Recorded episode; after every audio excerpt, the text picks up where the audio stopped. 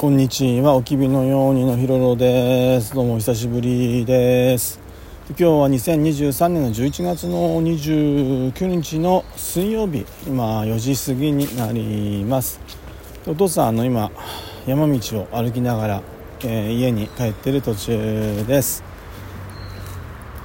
でねあのまあおきびのようにってポッドキャストとあとお父さんもう一個ポッドキャストやってるんだけどもまあ、どちらもね最近もう1ヶ月ぐらいかな配信してないですね。まあね常にね何だろうああ配信してないなっていうのは毎日のようにねなんかあのー、勝手にね、あのー、頭の中では思ってるんだけどもなかなか、あのー、こうやって喋って録音して配信してっていうね方に時間をちょっと作れないっていうか時間を持ってこれないのでまあ今そういう時期なんだろうなとか思っています。でもねあのこの前樋口清則の世界をね聞いてたら樋口清則さんがねポッドキャストを継続する一つの、あのー、ポイントとしてねシチュエーションを決めて話してみるといいですよっていう話をしてたと思うんですね。それを聞いた時に、あのー、そうだお父さんあのー、何？毎日ね行きも帰りも歩いてるからね歩いてる時に話せんなって、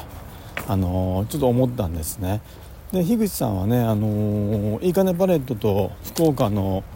自宅からねの往復の車の中で、まあ、高速道路なんですかね、あのー、時にね話してそれをねあの配信しているんだけどもお父さんにとってはね、あのー、山道。でこの山道はね、あのーあまり人が歩いてないしあとね道路、まあ、下がねもう幹線道路でもうトラックやら車やらがねもうガンガンガンガンね走ってる道路なんですけどもそんなにまあ道路を歩いてるよりは音が気にならないっていうね。中であそうだと思ってじゃあ今回ねもう何でもいいから話していこうかなと思って今録音しています。でねまあねいつもはね幹線道路を歩いて帰ってんだけどもこうして山道をね帰るっていうねきっかけにも一つになるかなって。もうねあと4ヶ月後かにはねこの山道をね歩くこともそうそうないだろうからね、うん、この四季の移ろいを味わおうかなと思っています。でね紅葉はもうだいぶ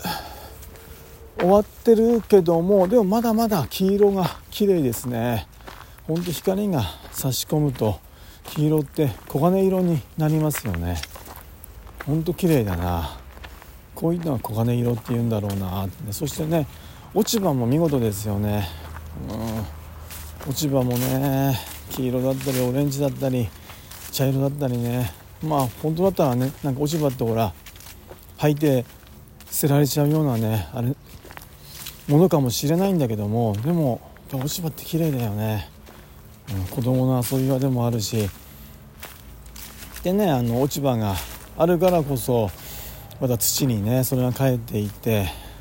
虫とか動物とか植物とか全てのものがあの生き返っていくっていうね。うん素晴らしいですね。あ柏の葉ですね。柏の葉がいっぱい落ちてますね。わほとんど柏の木はつるっぱげですね。全部落ちて。うわでも大きいな。柏の葉だですかね。でねほんと光が今差し込んでるんだけど黄金色でねこれ見てると、えー、あの印象派のねなんだろうあのクロード・モネとかゴッホとかねスーラーとかのねなんか絵画っていうかね思い出しますね。そういう本当色だなってね。ね、印象があってねあの光を微妙にっていうか絶妙にね描いた、あのー、と思うんだけども。でね、あのー、まあ、光の中でもね点描画のようにね、あのー、赤青黄色オレンジとかねてんてんてんてんってね見事にあの描いたお父さん大好きなんだけども。そんなあの世界をねやっぱりこうして実際見てみるとねうわ素晴らしいなってうん、やっぱりなんだろうな。写真で見るんじゃなくってこうしてねあの光が移ろいでいくのをね見て描くっていうのはねそれこそ、あのー、尊いことで素晴らしい素敵なことだなと、はい、実際にこうやって見ると思っています。ですかね。でまあなんだろうな。何を話そうかな。鳥の鳴き声だ。でこの前ねそうだあのお父さん面接受けてきたんですよ。採用面接っていうんですかはいあのー、今の職場に勤めてもう17年18年ぐらいなんですけども。で久しぶりに受けてきましたね。でね10年前くらいかな。なんかなんか遊びのように2つね面接試験受けたことがあるのを思い出したんだけども。その時もなんか1時2時で受かって3時目でなんか本気で転職するつもりなかったからあのこれまずいなと思って受かっちゃったらってね なんか変な意味でね。で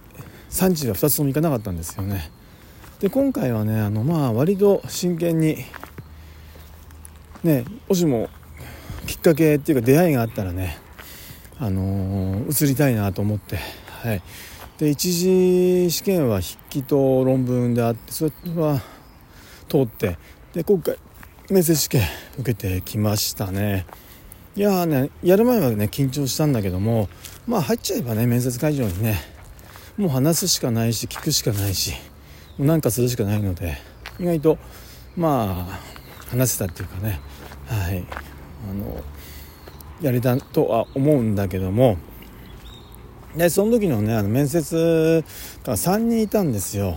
でなんかね3人のうち1人がすごく笑顔でニコニコしてもう1人は普通の感じでちょっと偉そうな人で。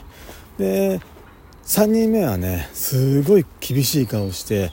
なんか質問の仕方も聞き方もなんかもう睨むようにねなんかうわなんか嫌な人っていうような、ね、印象を与えるような人だったんですね。でそれをなんか見てて感じててこれ役割なのかなってもしかしたらねそういう面接官の3人の役割をしてるのかなとかねあの感じましたねなんとなくなんかなんか嫌そうな嫌な感じの人がねもしかしたら一番いい人なのかなとか思いながらね、まあ、そんな風に感じながら面接の受け答えをしていたなとかって、あのー、思ってますね。いやねお父さん、あの、基本的にねあの性格はマイナス的な思考で不安を感じることが強い性格かなとは思うんだけどもなんかね面接とかはねもう受かることしか考えてないんですよね。なんか受かったらどうしようかなって今はもうそれしか考えてないですね。本当に転職するの？この年になってっていう。そっちの方がなんか強くって落ちたらどうしようってね。いうのはあんまり思わないんですよね。それはもしかしたらねまあ落ちたら落ちたで今の職場にいればいいやっていうね。あのことからかもしれないけどもお前です。ね今自転車を走って走ってる人とすれ違いましたね。山だからねすれ違うと「こんにちは」ってね言うんですよね、うん、ですね。ですかね。まあ面接もね本当なんだろうな。新卒の頃にそれこそ何十社もね受けたけども意外とね緊張はしなかったんですよね。周りの友達とかがあの緊張すんなとか言ってたけどもお父さんはねあんまり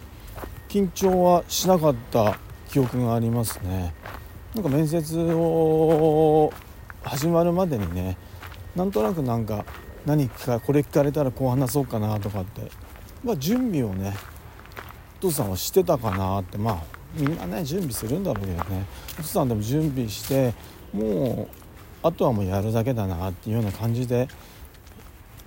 望んでたかな挑んでたかなってね。はい。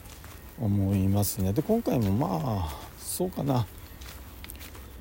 うんただまあねあのー、どうなってんかちょっと分かんないけど本当受かったらねまあ受かったらねもう転職するかな。これはもう一つの出会いっていうかねご縁だと思ってねうんちょっと一丁頑張ってみようかなと思うけどもうん。こんなこと言ってね落ちてたら何このポッドキャストで言うのか話すのか分かんないけどもはい。あのー、まあそんなカンナでやってましたかね。いやとりあえずこんなもう10分も話したんですね。とりあえず一旦切ろうかな。まあ今日はね若ちゃんあのー、学童に行きたくないっつってね急遽おじいちゃんおばあちゃんが家にで待っててくれてあの家からねもう1時過ぎが4時間目までだったからもう帰ってきてるらしいので、はい、家に帰りたいと思います。ではではありがとうございます。